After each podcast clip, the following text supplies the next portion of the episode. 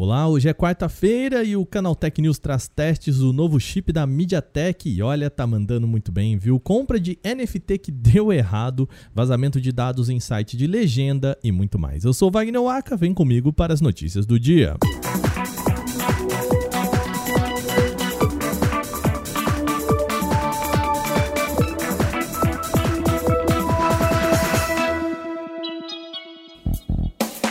A gente começa o programa falando de batalhas de chipsets. A MediaTek deve lançar esse ano o Dimensity 9000, o seu chipset para abarcar aparelhos de ponta.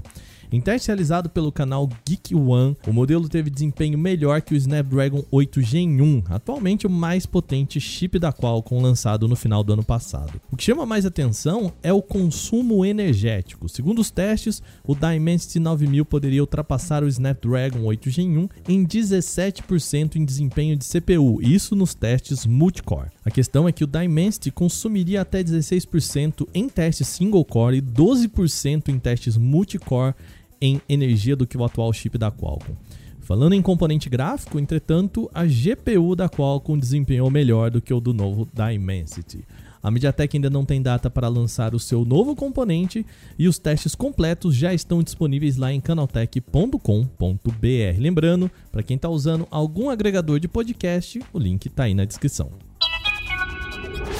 O assunto agora é um inusitado caso de pessoas que entenderam errado como que funcionam NFTs. Um grupo de investidores de criptomoedas desembolsou 3,4 milhões de dólares, algo em torno de 17 milhões de reais, na compra de uma versão do livro Duna. Isso para transformá-lo em um NFT. O grupo chamado Organização Autônoma Descentralizada, DAO na sigla em inglês, chegou a publicar no Twitter que queria fazer uma série animada e transformar a obra em domínio público. O problema? Bom, o problema é que eles não perceberam que a compra na verdade foi só de uma cópia do livro e não dos direitos comerciais de uso.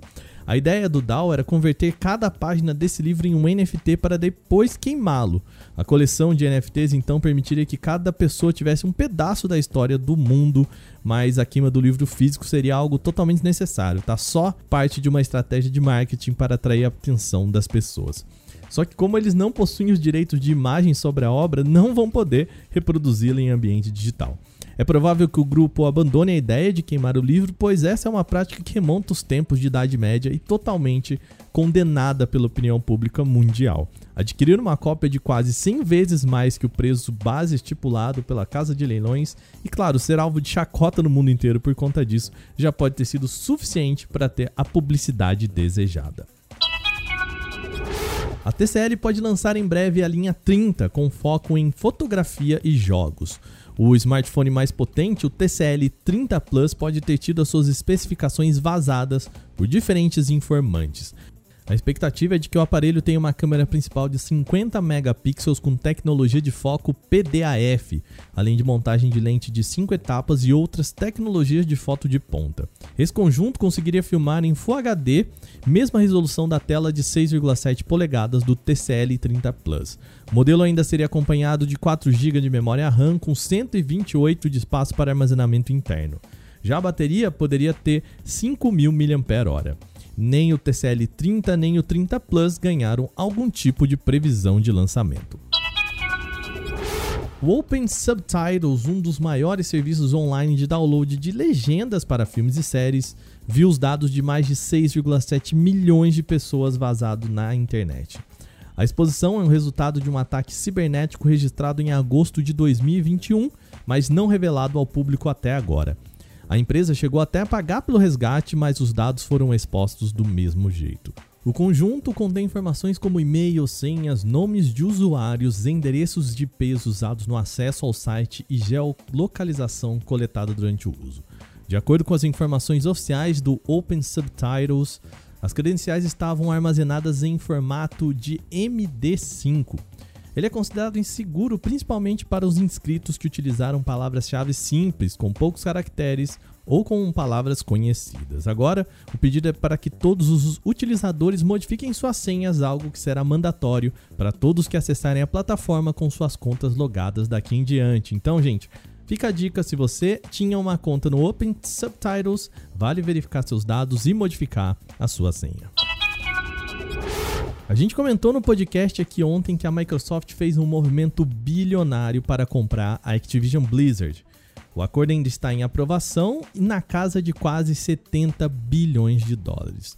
Contudo, no passado, a Microsoft tentou fazer um movimento em cima de outra gigante dos games, a Nintendo. Para a norte-americana, comprar a Nintendo não seria impossível, tá? A japonesa possui um valor de mercado atual estimado em 54 bilhões, ou seja, abaixo da Activision. De acordo com uma reportagem da Bloomberg, Kevin Bachos, ex-diretor de relações de terceiros da Microsoft, contou que a ideia foi elaborada por Steve Ballmer, o ACO da Microsoft. Abre aspas, Steve nos fez encontrar com a Nintendo para ver se eles consideravam ser adquiridos. Os executivos da Nintendo apenas riram pra caramba. Tipo, imagine uma hora que alguém apenas fica rindo de você. Foi mais ou menos assim que essa reunião aconteceu.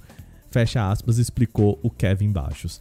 A Microsoft tentou comprar diversas empresas durante o lançamento da primeira geração do Xbox, isso incluindo Electronic Arts, Midway Games, Square Enix e a própria Nintendo. Anos depois, durante a geração do Xbox One, a empresa colocou em prática e acelerou o plano. Além da Activision Blizzard e da Bethesda, a empresa fundada por Bill Gates também já adquiriu estúdios como a Mojang de Minecraft, Ninja Theory e a Obsidian Entertainment nos últimos anos. Bom, essas foram as nossas notícias de hoje aqui no podcast. Esse episódio foi apresentado, roteirizado e editado por mim, Wagner Waka, com a coordenação de Patrícia Gnipper. O programa também contou com reportagens de Renan da Silva Dores, Alvenir Lisboa, Eduardo Monquen, Felipe Demartini e Lucas Arras. A revisão de áudio é da Mari Capetinga. Agora o nosso programa vai ficando por aqui. Amanhã tem mais no Canal Tech News. Até lá!